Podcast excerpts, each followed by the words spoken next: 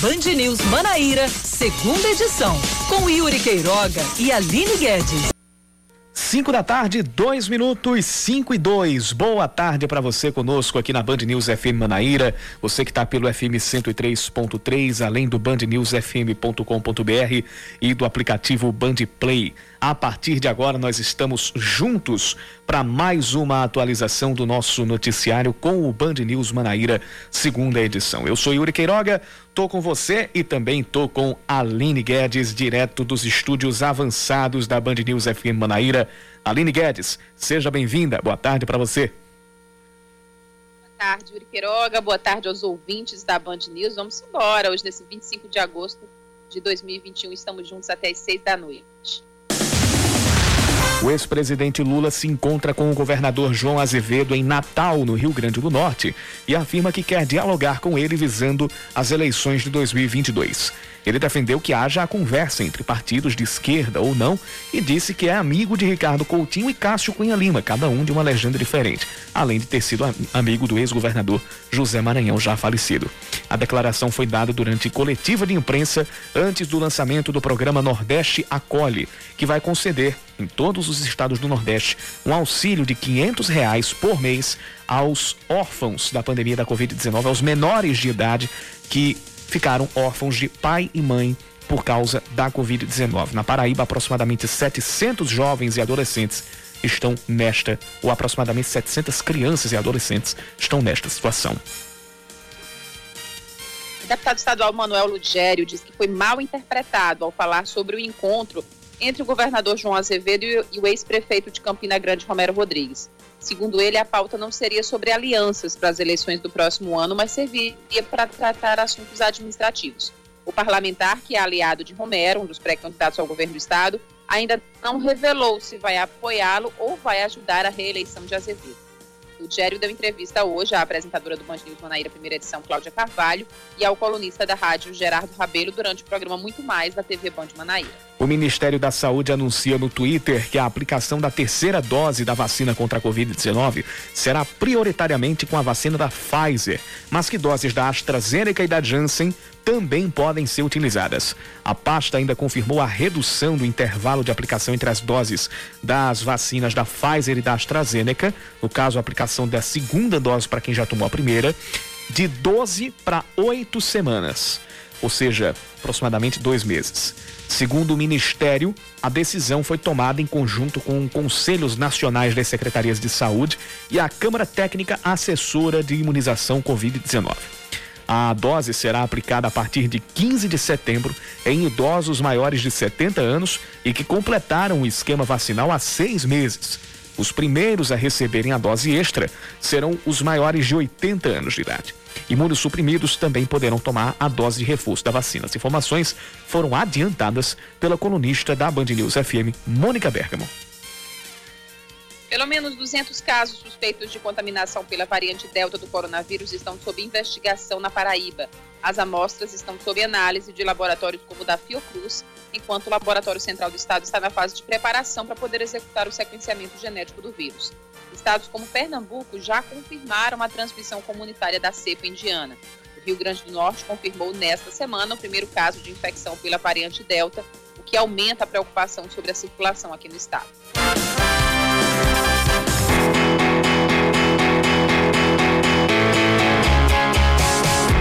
O destaque agora é das Paralimpíadas de Tóquio. Após, a, após golear a atual campeã paralímpica Lituânia, a seleção brasileira de goalball masculino volta à quadra nesta madrugada. A equipe do Brasil, que tem os paraibanos José Roberto e Emerson Silva, enfrenta os Estados Unidos a 1h15 da manhã. Ontem, com gol de Emerson e atuações destacadas de Romário, Parazinho e Leomon, o Brasil massacrou a Lituânia e venceu por nada mais, nada menos que 11 a 2. E olha que foi em cima da atual campeã, viu? Da atual campeã paralímpica. Veio forte essa seleção brasileira ou não veio? 5 e 7. Tá começando o Band News Manaíra, segunda edição. Vamos juntos até às 6 horas da noite. E você participa com a gente mandando a sua mensagem para o nosso WhatsApp: 991 11 9207. 991 11 9207.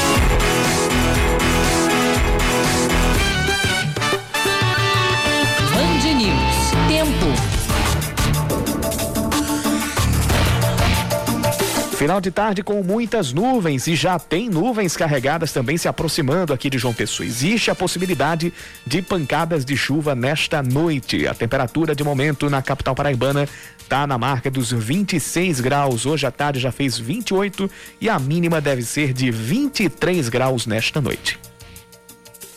Em Campina Grande, tempo nublado nesse finzinho de tarde, mas não deve chover hoje à noite. A probabilidade é bem pequena de precipitações para a Rainha da Borborema hoje. Nesse momento, os termômetros marcam 23 graus, a máxima atingiu os 26 hoje pela manhã. E hoje à noite, friozinho gostoso, 18 graus a mínima prevista para logo mais. É, a senhora comentou de adolescentes sem comorbidade e em setembro já. É isso mesmo. É isso mesmo. Nós pactuamos na CIB, porque nós, os adolescentes, reitero, com comorbidades e aqueles é, privados de liberdade, já está liberado, né? Tanto é que tem uma lei para isso. E os sem comorbidade, nós tínhamos pactuados que iniciaríamos a partir do momento que nós já tivéssemos vacinado com D1 toda a população acima de 18 anos e como foi colocado, daria agora em setembro. Esse é o áudio da entrevista coletiva do Ministério da Saúde a respeito da aplicação da terceira dose ou a dose de reforço das vacinas contra a Covid-19. Está acontecendo neste momento, está sendo transmitido pelo canal do Ministério da Saúde no YouTube. Tem a participação do ministro Marcelo Queiroga, além de Ismael Alexandrino Júnior, vice-presidente do Conselho Nacional das Secretarias Estaduais de Saúde, e Willames Freire Bezerra que é presidente do Conselho Nacional de Secretários Municipais de Saúde. A gente vai voltar a ouvir um pouquinho dessa coletiva evidências atuais têm mostrado que eles não têm mantido né, o nível de anticorpos suficiente, então é recomendado que, a partir de 28 dias da segunda dose, eles recebam mais uma dose de reforço. Em relação aos profissionais de saúde, nós ainda precisamos de mais evidências científicas no que tange se realmente há essa necessidade de aumento de mortalidade. Mas reiteramos, todos os pacientes acima de 70 anos por conta da imunossenescência, assim, os estudos têm mostrado uma necessidade dessa dose de reforço. Eu pedi, só complementando, Natália, eu pedi a um dos integrantes da CETAI que fizesse uma avaliação é, da mortalidade dos trabalhadores em saúde e na próxima reunião da CETAI ele vai trazer esses dados. Se houver ali uma evidência robusta, uma evidência é, que nos indique a necessidade de aplicar essa dose de reforço também nos profissionais de saúde, nós o faremos. Essa é a voz do ministro da Saúde, Marcelo Queiroga. A gente vai ter mais uma pergunta, daqui a pouco a gente volta também com, a, com o nosso noticiário. Que essa dose reforço só vai ser com a Pfizer? E se os imunossuprimidos eles receberam a Janssen, é, vai ter essa segunda dose da Janssen, vai ser da Pfizer? E se isso vai atrapalhar a vacinação dos adolescentes ou não. É, a segunda dose, ela é pref... a segunda dose, perdão, essa dose de reforço, ela é preferencialmente sim com a Pfizer, que os estudos têm mostrado também que esse, esse esquema heterólogo, ele faz com que há uma subida nesses anticorpos. Os imunossuprimidos pelas próprias características, e mesmo se eles receberam uma dose de Janssen, é recomendado sim que após 28 dias dessa dose, eles recebam a dose de reforço. Por isso que a gente fala, se não terceira dose, é uma dose de reforço, porque a Janssen, o esquema vacinal, é uma única dose. Isso não vai atrapalhar é, a vacinação dos adolescentes, como o doutor Rodrigo bem comentou, em respeito das entregas das vacinas. Bom, a gente vai continuar acompanhando essa entrevista coletiva que está sendo prestada lá na sede do Ministério da Saúde e vai trazer mais detalhes durante a programação aqui da Band News FM Manaíra. Mas é, nesse momento foram, foram abertas perguntas para os jornalistas e é mais uma entrevista para explicar melhor como vai funcionar esse esse esse ciclo, nesse novo ciclo de vacinação, essa dose de reforço, como é chamada pelo Ministério da Saúde, porque no caso de quem tomou a Janssen, quem for precisar tomar dose de reforço, não vai ser uma terceira dose, sim uma segunda. Mas para quem tomou Coronavac, AstraZeneca, Pfizer, uh, e que estiver, pelo menos nesse momento, no, na janela de, de, de vacinação com a dose de reforço, será uma terceira dose E essa primeira janela de reforço será para idosos a partir dos 70 anos de idade. Essa vacinação vai começar a partir dos 80, depois vai baixando 79, 78, 77, até chegar aos 70 anos de idade e também as pessoas imunossuprimidas. E aí a gente viu trechos é, sobre uma possível inclusão posterior de profissionais da saúde na vacinação, no reforço da vacinação contra contra a Covid-19. É, o ministro Marcelo Queiroga participa dessa coletiva e durante a segunda edição, durante a programação da Band News FM Manaíra, a gente vai trazer mais detalhes a respeito dessa coletiva lá em Brasília.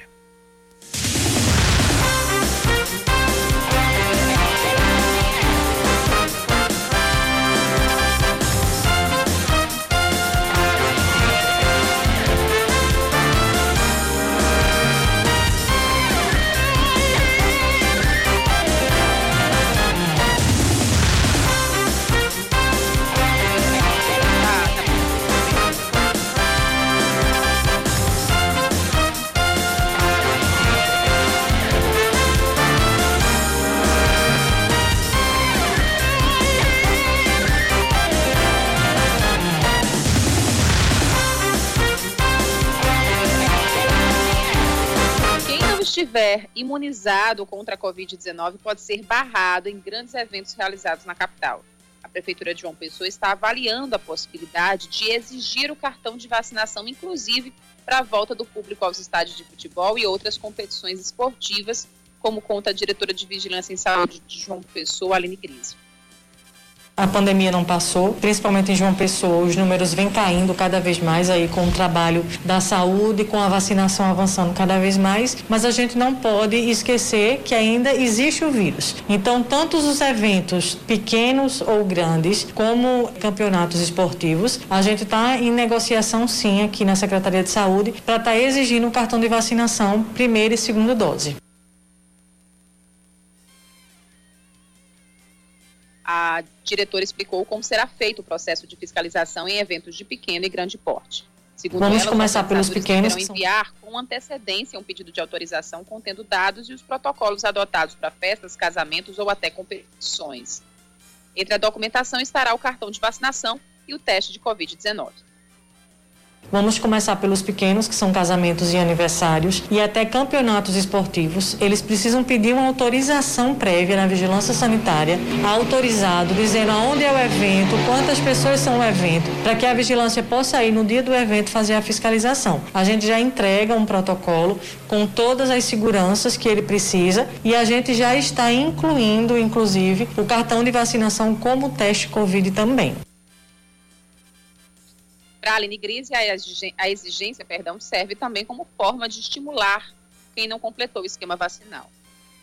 É importante, né, porque a gente vem fazendo chamamento para a segunda dose, lembrando que é o ciclo imunológico ele fecha quando você toma a segunda dose. Então a gente sempre está pedindo aí às pessoas que procurem os pontos de vacina. Você não conseguir agendar a segunda dose, você pode ir com o cartão de vacinação que vai sair vacinado.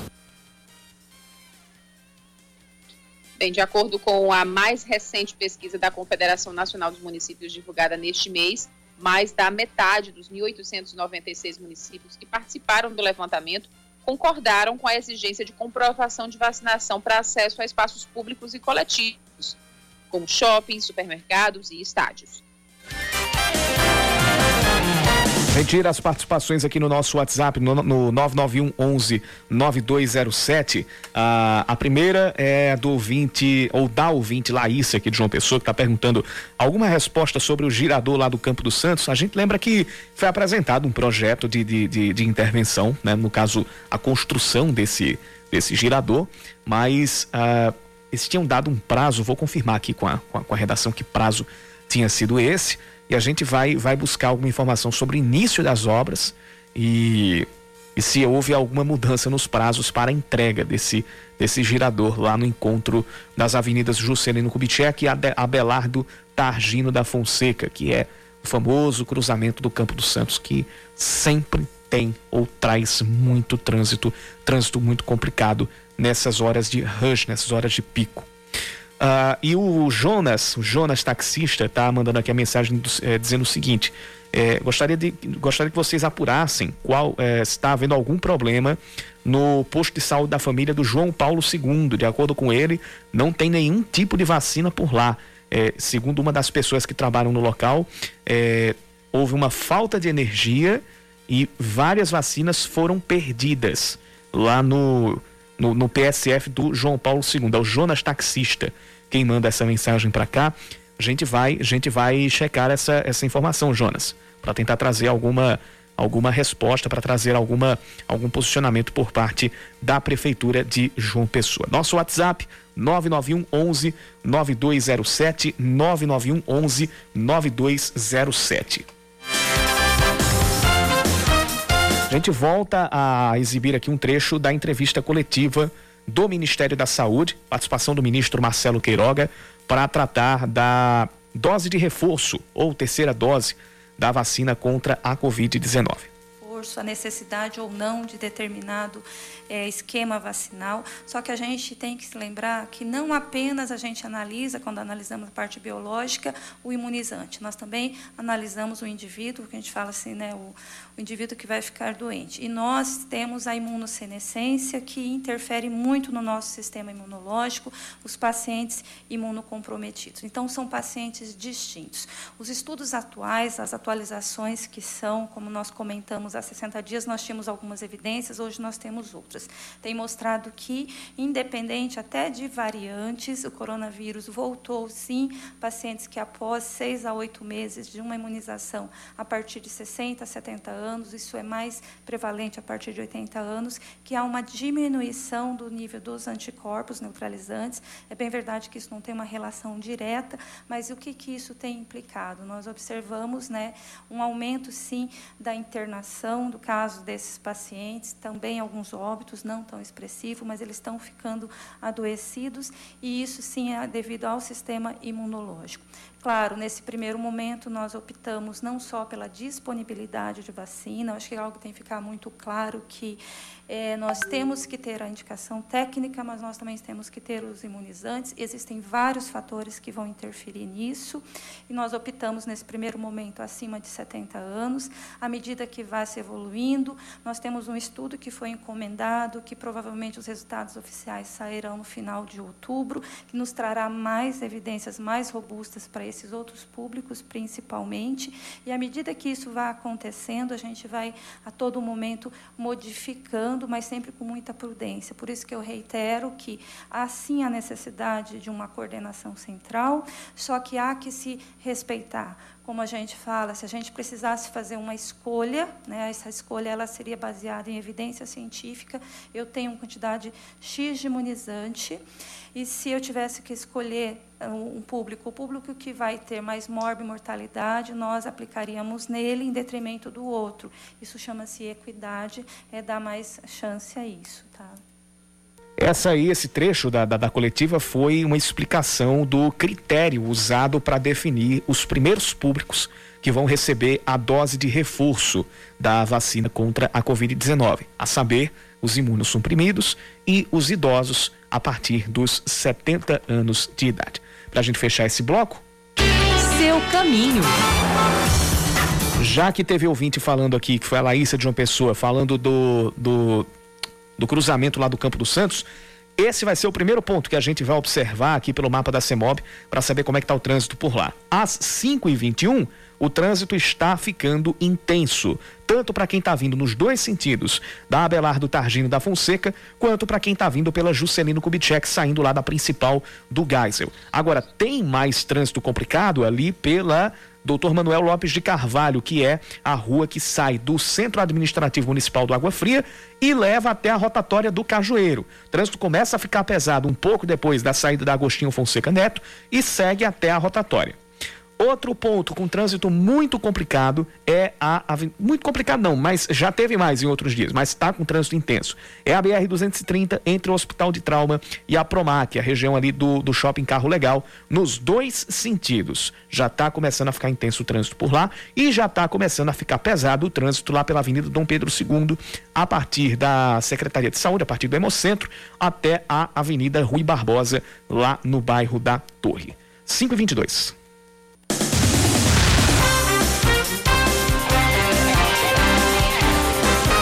Estamos de volta às 5 da tarde, 24 minutos. Até sexta, mais de 142 mil novas doses das vacinas contra a Covid-19 devem chegar à Paraíba.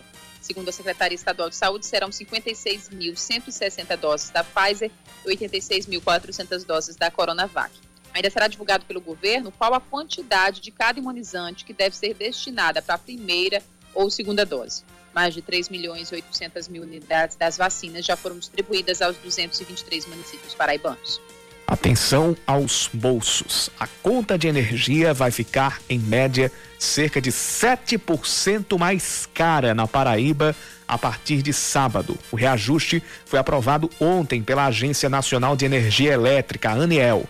Nas unidades de baixa tensão, como as residências, a alta será de 6,53%. Já para locais de alta tensão, como as indústrias, o reajuste ultrapassa os 9%. De acordo com a Energisa, que é quem presta as informações para que a ANEEL possa quantificar e aprovar esse reajuste, ele é parte da revisão tarifária periódica, que, entre outras coisas, avalia a distribuição dos ganhos de produtividade e também a correção de possíveis irregularidades que podem fazer que podem dificultar a, a, própria economia da prestadora de serviço, no caso, a Energisa. Como se a conta de energia já não tivesse tão cara, ainda vai ficar mais ali. Eita, Yuri Queiroga. É cada, é cada respirada funda que a gente dá, né? Ultimamente. Uhum. Ave Maria. conseguir viver nesse país. A Comissão de Constituição e Justiça da Câmara de Vereadores aprova um projeto que amplia a isenção do IPTU para moradias populares. A matéria foi enviada pela Prefeitura e estabelece alterações no Código Tributário Municipal. O texto do atual código aponta que um dos critérios para concessão do benefício fiscal é o imóvel possuir 60 metros quadrados de área construída total. Na nova redação, será considerada a área privativa. Segundo o relator do projeto, o vereador Odon Bezerra, essa modificação vai permitir que mais construções dentro de uma mesma área sejam beneficiadas. Um grupo de pesquisadores da UEPB descobre em Catolé do Rocha, no sertão, aquele que pode ser o maior complexo arqueológico rupestre do Brasil. As gravuras foram encontradas durante um trabalho de mapeamento no sítio Malhada da Areia, ou Malhada de Areia, a 20 quilômetros do centro da cidade. Segundo o coordenador da pesquisa, o professor Juvandi de Souza Santos, ainda não há traços que apontem para a presença naquela região de um povo específico. A partir de agora, haverá novos estudos para determinar a extensão e a quantidade de gravuras rupestres existentes no local. Eu dei essa, essa notícia hoje durante a tarde, Aline, e, e eu vou repetir aqui o que eu disse é, quando, quando da primeira, da primeira vez que a gente tratou desse assunto é uma descoberta que pode mudar para sempre a história da cidade de Catolé do Rocha. Pode colocar Catolé do Rocha no mapa mundial das pesquisas paleontológicas e arqueológicas. Com certeza. E é, conversando com, com o professor Giovanni, que está à frente da pesquisa, e ele já deixou muito claro né, que realmente, visivelmente, lógico que eles ainda vão fazer a metragem do local, Está tudo muito recente, mas visivelmente já é o maior da Paraíba, um dos maiores do país. E olha que interessante, né, Yuri? Isso foi encontrado assim, aleatoriamente pelos próprios moradores, pessoas da região que chamaram a equipe da UEPB. E aí, quando eles chegaram lá, se depararam com esse grande complexo, ficaram boquiabertos, mas muito, muito bacana mesmo. Como você falou, pode mudar para sempre é, essa a, a forma é, inclusive de turismo e economia, né, Yuri? Isso. De Catolé do Rocha. Exatamente. Então, vamos falar de esportes. Após dois meses e meio longe dos gramados, o goleiro Felipe pode voltar a campo contra o Altos neste domingo. O camisa 1 do Botafogo passou por uma cirurgia para corrigir uma hérnia de disco e está fora de campo desde a derrota por 2 a 1 para o Volta Redonda, ainda na terceira rodada da Série C. Desde então, Juan foi titular em alguns jogos e depois perdeu a vaga para Lucas Ferreira, que se tornou titular até aqui. Altos e Botafogo se enfrentam neste domingo, às quatro da tarde, no estádio Albertão, em Teresina, pela 14ª rodada da Série C. O jogo tem transmissão ao vivo da Band News FM Manaíra, a partir das 3h20 da tarde, com narração de Yuri Queiroga, comentários de Raíssa Guglielmi, reportagens de Caio Guilherme e plantão de Cacá Barbosa.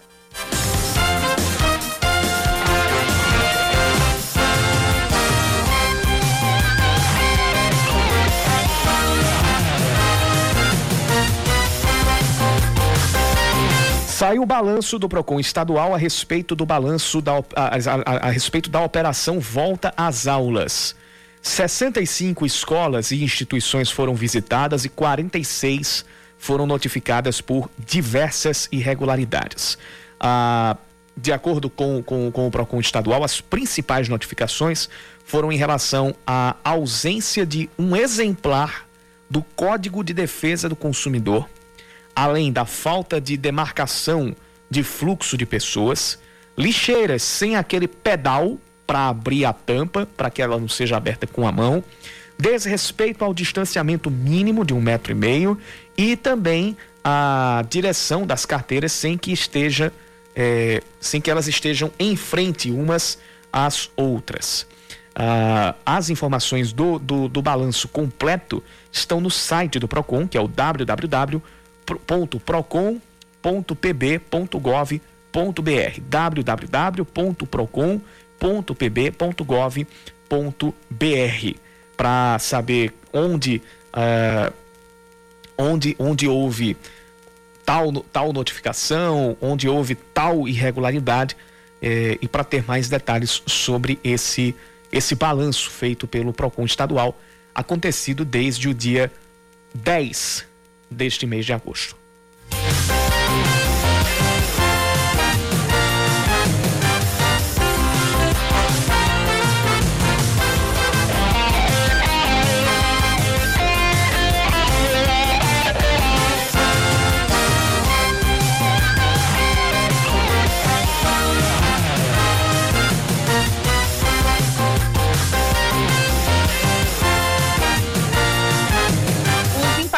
Negativos da pandemia são inúmeros e alguns sofreram perdas irreparáveis. Além da doença afetar diversas áreas e setores, deixou milhares de crianças e adolescentes brasileiros desamparados. Para ter uma ideia do prejuízo social, existem aproximadamente na Paraíba mais de 700 órfãos que perderam os pais por conta do coronavírus.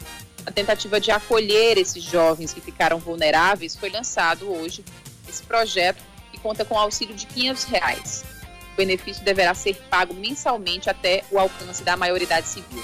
O programa Nordeste Acolhe é uma iniciativa dos governadores da região. O chefe do Executivo Estadual, João Azevedo, esteve presente na cerimônia realizada hoje em Natal, no Rio Grande do Norte. 740 paraibanos, pequenos paraibanos, adolescentes e jovens ficaram órfãos, pai e mãe, e que a gente precisa realmente é, dar uma ajuda. E esse programa é um programa que é o Nordeste Acolhe. O, é, o presidente do consórcio, que é o governador do Piauí, Flávio Dino, falou sobre o pedido de uma reunião com o presidente Jair Bolsonaro para tratar de problemas comuns aos estados do Nordeste. E a gente vive um momento dramático. Por isso mesmo, agora, no último Fórum dos Governadores, nós fizemos um pedido de agenda com o presidente da República para que a gente possa, através do diálogo, criar um ambiente adequado. No Brasil, a situação é muito preocupante. A gente, além de defender a democracia, teremos também uma saída para gerar emprego, gerar renda, encontrar alternativas né, para o povo brasileiro. Além disso, o ex-presidente Lula, que realiza caravana pelo Nordeste, esteve no evento e, antes do lançamento do programa, discursou para jornalistas, fazendo críticas ao governo federal sobre a retomada da economia no país. A economia ela pode crescer na medida que ela tenha um governo que conquiste credibilidade da sociedade. Ou seja, um governo que, quando ele falar, a sociedade, seja os trabalhadores ou seja o empresário, acreditem que aquilo é para valer e que o presidente vai colocar aquilo em prática. de Natal, o ex-presidente Lula segue em viagem para a Bahia.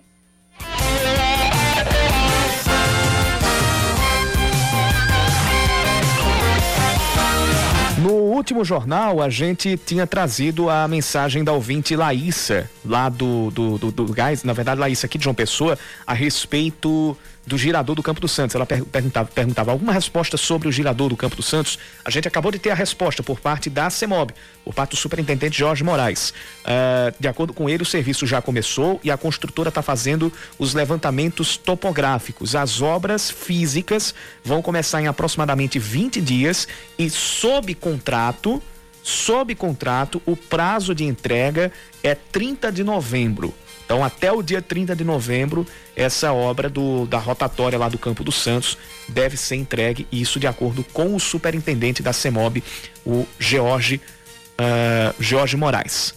A gente agradece pela, pela, pela resposta e vai continuar atento aqui a as obras lá no, no gerador do Campo dos Santos e a outras demandas tantas quantas aparecerem dos nossos ouvintes aqui pelo nosso WhatsApp 991 11 9207 991 11 9207.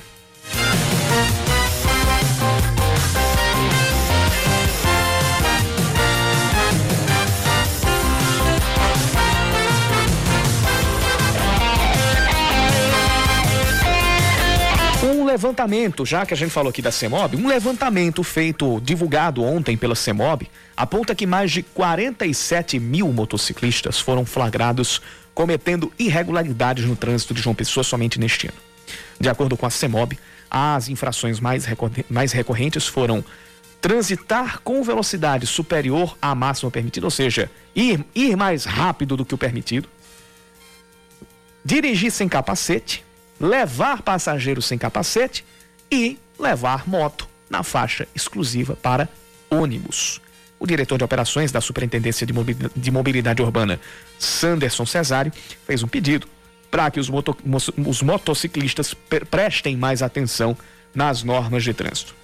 Nós orientamos a população, pedimos aos motociclistas que respeitem as normas de trânsito, utilizem o capacete de segurança, dirijam na velocidade da via regulamentada, como também evitem utilizar os corredores durante os seus deslocamentos. Né? Apenas quando o trânsito estiver parado, o corredor pode ser acessado como forma de agilizar as, os seus deslocamentos diários.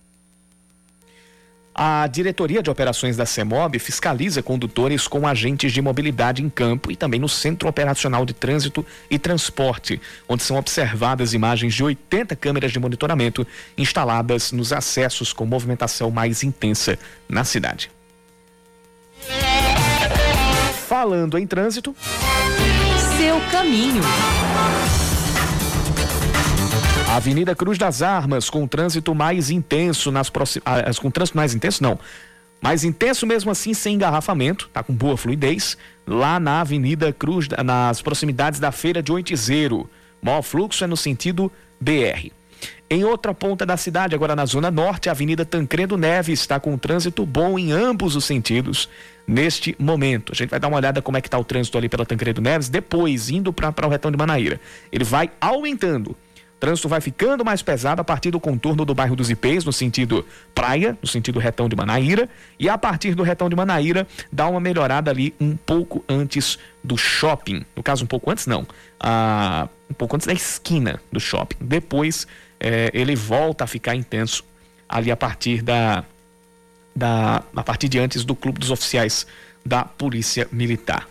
Outros pontos com trânsito muito pesado agora dois na BR-230, um na estrada de Cabedelo, a partir do Jardim América, ali na entrada do Bessa, até a esquina do aero, até a esquina não, até o contorno do Aeroclube, passando pela entrada do Renascer, nos dois sentidos, principalmente no sentido Cabedelo João Pessoa. E o outro ponto é aquele que a gente já tinha citado no bloco passado, que é uh, nos dois sentidos do da BR 230 entre o Hospital de Trauma e o João Agripino, ali na altura do Shopping Carro Legal.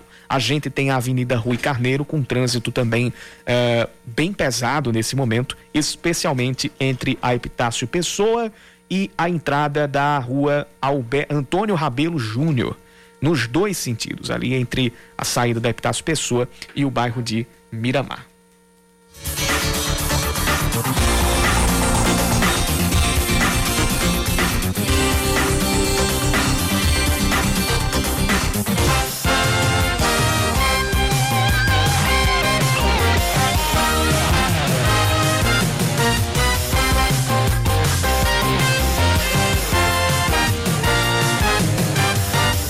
Participação do no, dos nossos ouvintes aqui pelo WhatsApp, pelo 991 11 9207. Ouvinte Flávio de Cabedelo. Yuri, boa tarde. Aqui é o Flávio de Cabedelo, passando aqui para informar. Deixei até mais cedo também com o Oscar. É, eu fui tirar a carteirinha para vacinação dos meus filhos, é, 15 e 16 anos, para poderem se vacinar aqui em Cabedelo.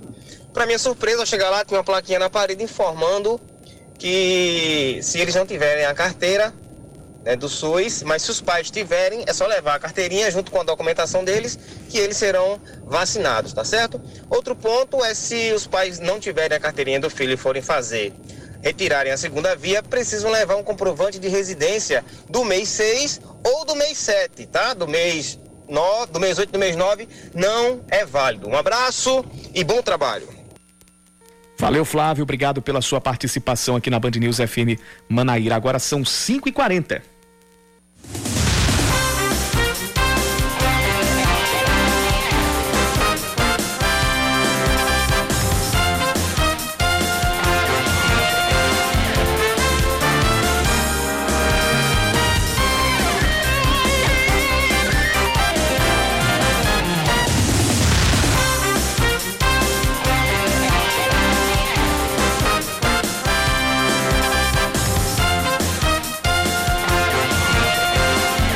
5 horas e 44 minutos, a gente segue com a atualização do nosso noticiário aqui na Band News FM Manaíra. Os governadores do Nordeste assinam e divulgam uma carta em que pedem moderação e respeito às instituições no Brasil.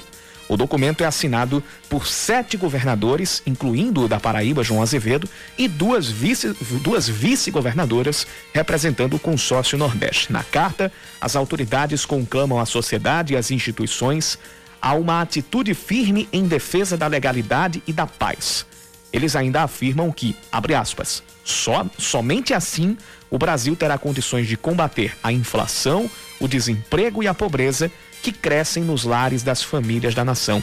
Fecha aspas. A carta foi divulgada tendo como alvo as manifestações que estão sendo convocadas por apoiadores do presidente Jair Bolsonaro contra o Supremo Tribunal Federal para o dia 7 de setembro. Olha, a gente tá, infeliz, a gente tá com, com um probleminha aqui no contato com, com a Aline Guedes. A gente vai tentar refazer o contato com a Aline Guedes, que está apresentando o, o o Band News Manaíra, segunda edição, direto de sua residência. Vamos tentar agora. Aline, acho que agora, acho que agora tá a gente tá. Agora sim, agora tá saindo direitinho. Tá me escutando melhor agora? Agora, agora tá melhor do que nunca. Tem um real aqui de grau no áudio. Pronto, beleza. É, o estudo, a, um estudo aponta que a terceira dose da Janssen contra a Covid-19 produz fortes respostas imunológicas contra a doença.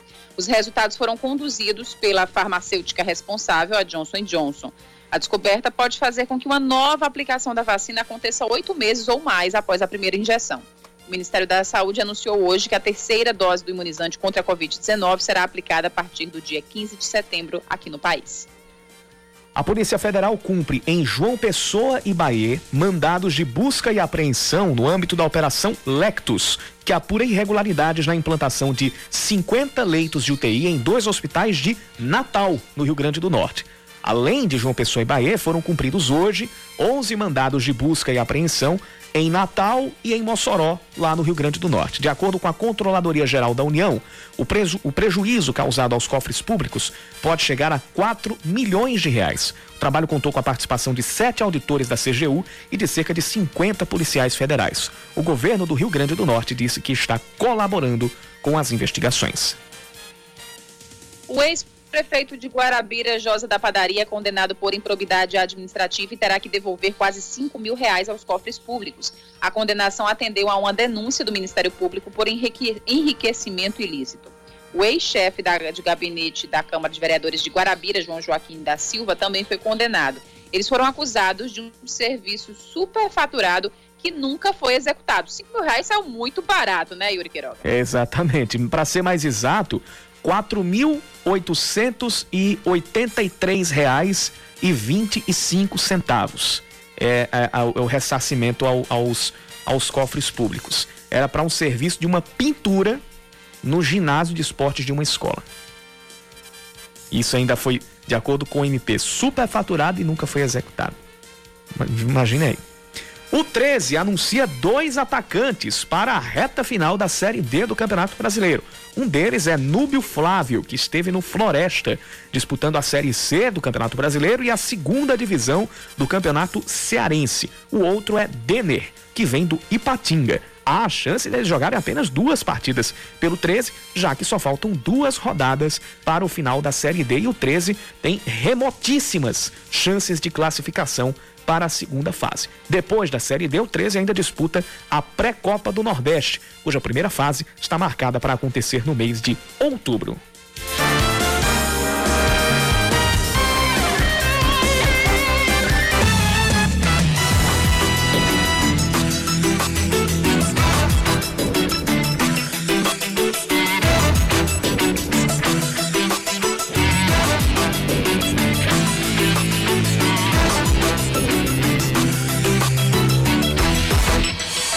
Campina Grande, uma vereadora quer proibir tributos a escravocratas e a agressores de mulheres. As informações estão chegando com a, com a reportagem de Aline Guedes.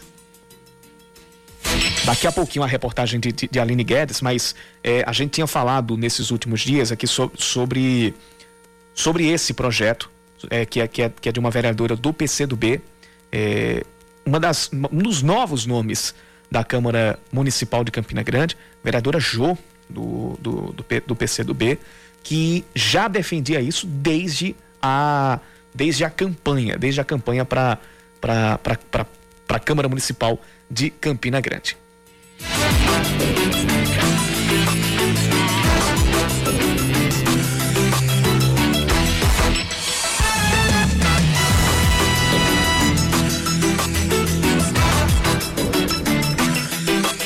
Bom, daqui a pouquinho a gente vai ter a, a, reportagem de Aline Guedes. Antes a gente vai falar, a gente vai continuar falando de política e a gente vai ter um resumo da entrevista é, do deputado estadual Manuel Ludgério, que conversou com exclusividade com a apresentadora da Band News FM Manaíra, Cláudia Carvalho, e também com Gerardo Rabelo durante o programa Muito Mais da TV Manaíra. E ele falou sobre a tese de unir João Azevedo e Romero Rodrigues, ele disse que não foi bem assim. Na verdade, era uma reunião para assuntos administrativos, não para uma possível aliança para as eleições de 2022. Mas ele ainda cobrou diálogo com o prefeito de Campina Grande, Bruno Cunha Lima. Vale lembrar que ele é aliado de Bruno, a esposa dele, Ivonete Ludgério, é vereadora lá em Campina Grande, faz parte da bancada governista, e aí ele fez essa cobrança pública, essa, essa cobrança é, em público, né? Nessa entrevista concedida a Cláudia Carvalho e a Gerardo Rabelo. E a gente tem um resumo dessa entrevista a partir de agora. Deputado Manuel Lugério, bom dia, seja bem-vindo aqui à Rádio Band News. Se creditou ao senhor uma defesa recentemente de uma aliança meio improvável entre Romero Rodrigues e João Azevedo. Realmente o senhor fez essa defesa? Olha, eu fiz essa defesa, inclusive já por duas vezes. Uma delas foi no ápice da pandemia, onde eu entendia ser inadequada a pauta política e já se falava muito das eleições de 2022 e eu disse, ó, o melhor para Paraíba nesse momento era um pacto de paz e uma construção de uma aliança entre Romero e o governador João Azevedo para uma eleição futura e deixar isso mais para frente. Então eu fui mal interpretado é por algumas pessoas, entendendo do que eu estava querendo que Romero fizesse uma adesão ao governador. Não, não era uma adesão, era apenas dois homens que eu vejo que têm um perfil de diálogo, pudessem é, sentar à mesa e conversar pelo bem da Paraíba, porque todo processo eleitoral ele é muito desgastante. Né? E depois uma declaração minha sobre inclinação, mas não me deixaram, aliás, não publicaram a, a minha resposta toda. Quando eu falei da inclinação, me perguntaram a inclinação da minha base política. Eu disse, olha, nós temos na minha base política política amigos que têm uma inclinação por João Azevedo e outros por Romero. Isso é muito natural nos municípios acontecer. E eu vou respeitar a decisão deles e eles que vão me conduzir para uma decisão futura. Eu não tenho nenhuma decisão firmada. A minha decisão será em função da sintonia, da orientação da minha base política. Deputado, para a gente concluir, o senhor e a sua esposa Ivonete Lugero, que é vereadora em Campina Grande, já foi presidente da Câmara, foram duas das primeiras personalidades, das primeiras lideranças políticas a declararem né, de maneira pública o apoio ao prefeito Bruno Penha Lima, na época candidato. Bruno tem sido recíproco, tem correspondido a, ao apoio que vocês emprestaram a ele? Bruno precisa ter mais uma linha de diálogo com os amigos, com a sua base política na Câmara Municipal. Né? Talvez isso possa soar como, um, como uma reclamação, é uma reclamação que eu faço. Até porque quem está na vida pública é para isso mesmo, não é? A gente não pode estar tá escondendo as coisas, tem que ser verdadeiro. Eu sempre digo que no Brasil ser verdadeiro na vida pública é muito difícil e às vezes traz até consequências. Então, embora elas possam vir, Bruno precisa. É? Eu fui o primeiro que anunciei publicamente apoio a Bruno ao lado de minha esposa, de Ivonete, e a partir de minha decisão e da repercussão da minha decisão, figuras que estavam ali um pouco indecisas de tomar uma decisão naquele momento, começaram a se incorporar e ganhou corpo e Bruno foi anunciado o nosso candidato a prefeito. A palavra dele foi de que nossos espaços seriam preservados. Né? Alguns ele pôde já resolver, mas outros não. E esses espaços significa dizer emprego para irmão meu, irmã minha, parente meu, nada, absolutamente nada disso. Então o que eu defendo é que o nosso amigo Bruno, a quem apoio, a quem Ivonete faz parte da base política dele em Campina Grande, ele possa ter um canal melhor de diálogo o quanto antes possível. Gente ouviu aí o resumo da entrevista de Manuel Ludgério a Cláudia Carvalho. Ele também esteve no programa Muito Mais é, com Cláudia Carvalho e também com Gerardo Rabelo é, na TV Band Manaíra. Mas essa foi uma entrevista já com exclusividade a Cláudia Carvalho, que apresenta todos os dias pela manhã o Band News Manaíra, primeira edição, ao lado de Cacá Barbosa. Inclusive amanhã, por volta das 9h20, 9h30, logo após o jornal Band News FM, com Luiz Megali, com Carla Bigato e Sheila Magalhães, tem mais do, tem mais um Band News Manaíra, primeira edição. Agora sim, a gente vai ouvir a reportagem de Aline Guedes sobre um projeto de uma vereadora em Campina Grande que quer proibir tributos a escravocratas e a agressores de mulheres. Fala, Aline. Um projeto apresentado na Câmara de Vereadores de Campina Grande pretende proibir homenagens e a colocação de nomes de escravocratas em prédios e monumentos públicos. A proposta é da vereadora Jo Oliveira, do PCdoB, e quer evitar, por exemplo, o que aconteceu mês passado em São Paulo, quando manifestantes incendiaram o monumento do bandeirante Borba Gato. Esses dois projetos têm como objetivo, primeiro, é, pautar né, quem de fato são as pessoas que nós homenageamos, inclusive esse que diz respeito às figuras né, com passados escravocrata, é, diz também muito da possibilidade que nós queremos recontar nossa história, é sempre importante colocar e afirmar o lugar da população negra na construção também da nossa cidade, Campina Grande, mas trazendo isso também, essa abrangência para o estado da Paraíba e para o nosso país. Então é importante que a gente tenha outros olhares sobre quem são essas figuras que historicamente são homenageadas, mas que infelizmente construíram seu nome a partir de um passado de muito sofrimento, de muito sangue da nossa população. Em uma outra proposta, a vereadora quer a proibição de homenagens a pessoas condenadas por crimes praticados contra mulheres. Então, também no que diz respeito à violência contra as mulheres. Nós estamos no agosto é, Lilás, que tem todo um, um, um, debate público e coletivo sobre a violência contra as mulheres e também é importante que a gente pense quem são essas figuras que nós homenageamos e se essas pessoas têm um passado né, de violência contra as mulheres. Então, diante disso, nós apresentamos essas duas propostas e esperamos desde já a aprovação junto aos demais vereadores e vereadoras aqui da Câmara de Vereadores. As duas pautas são bandeiras de Jo Oliveira desde que ela assumiu o mandato na casa.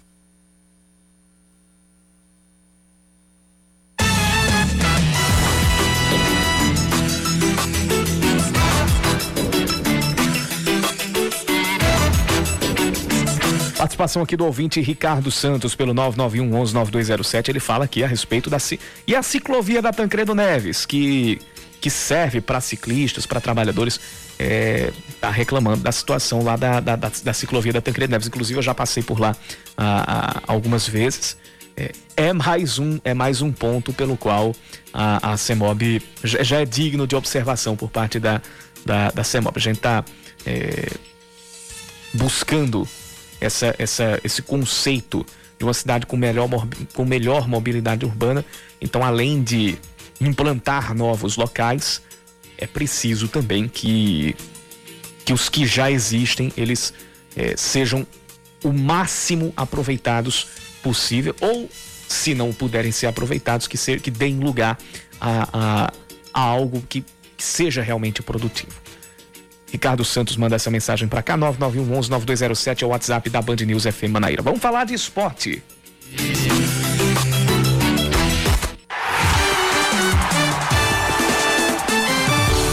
Esportes com Yuri Queiroga. Ontem a gente falava, Aline Guedes, da, da iminência do anúncio de Matheus Cunha como reforço do Atlético de Madrid e hoje já é prego batido e ponta virada. Matheus Cunha é jogador do Atlético de Madrid. Vai jogar, vai jogar. Direito a postagem em espanhol, você viu? Ah, vi.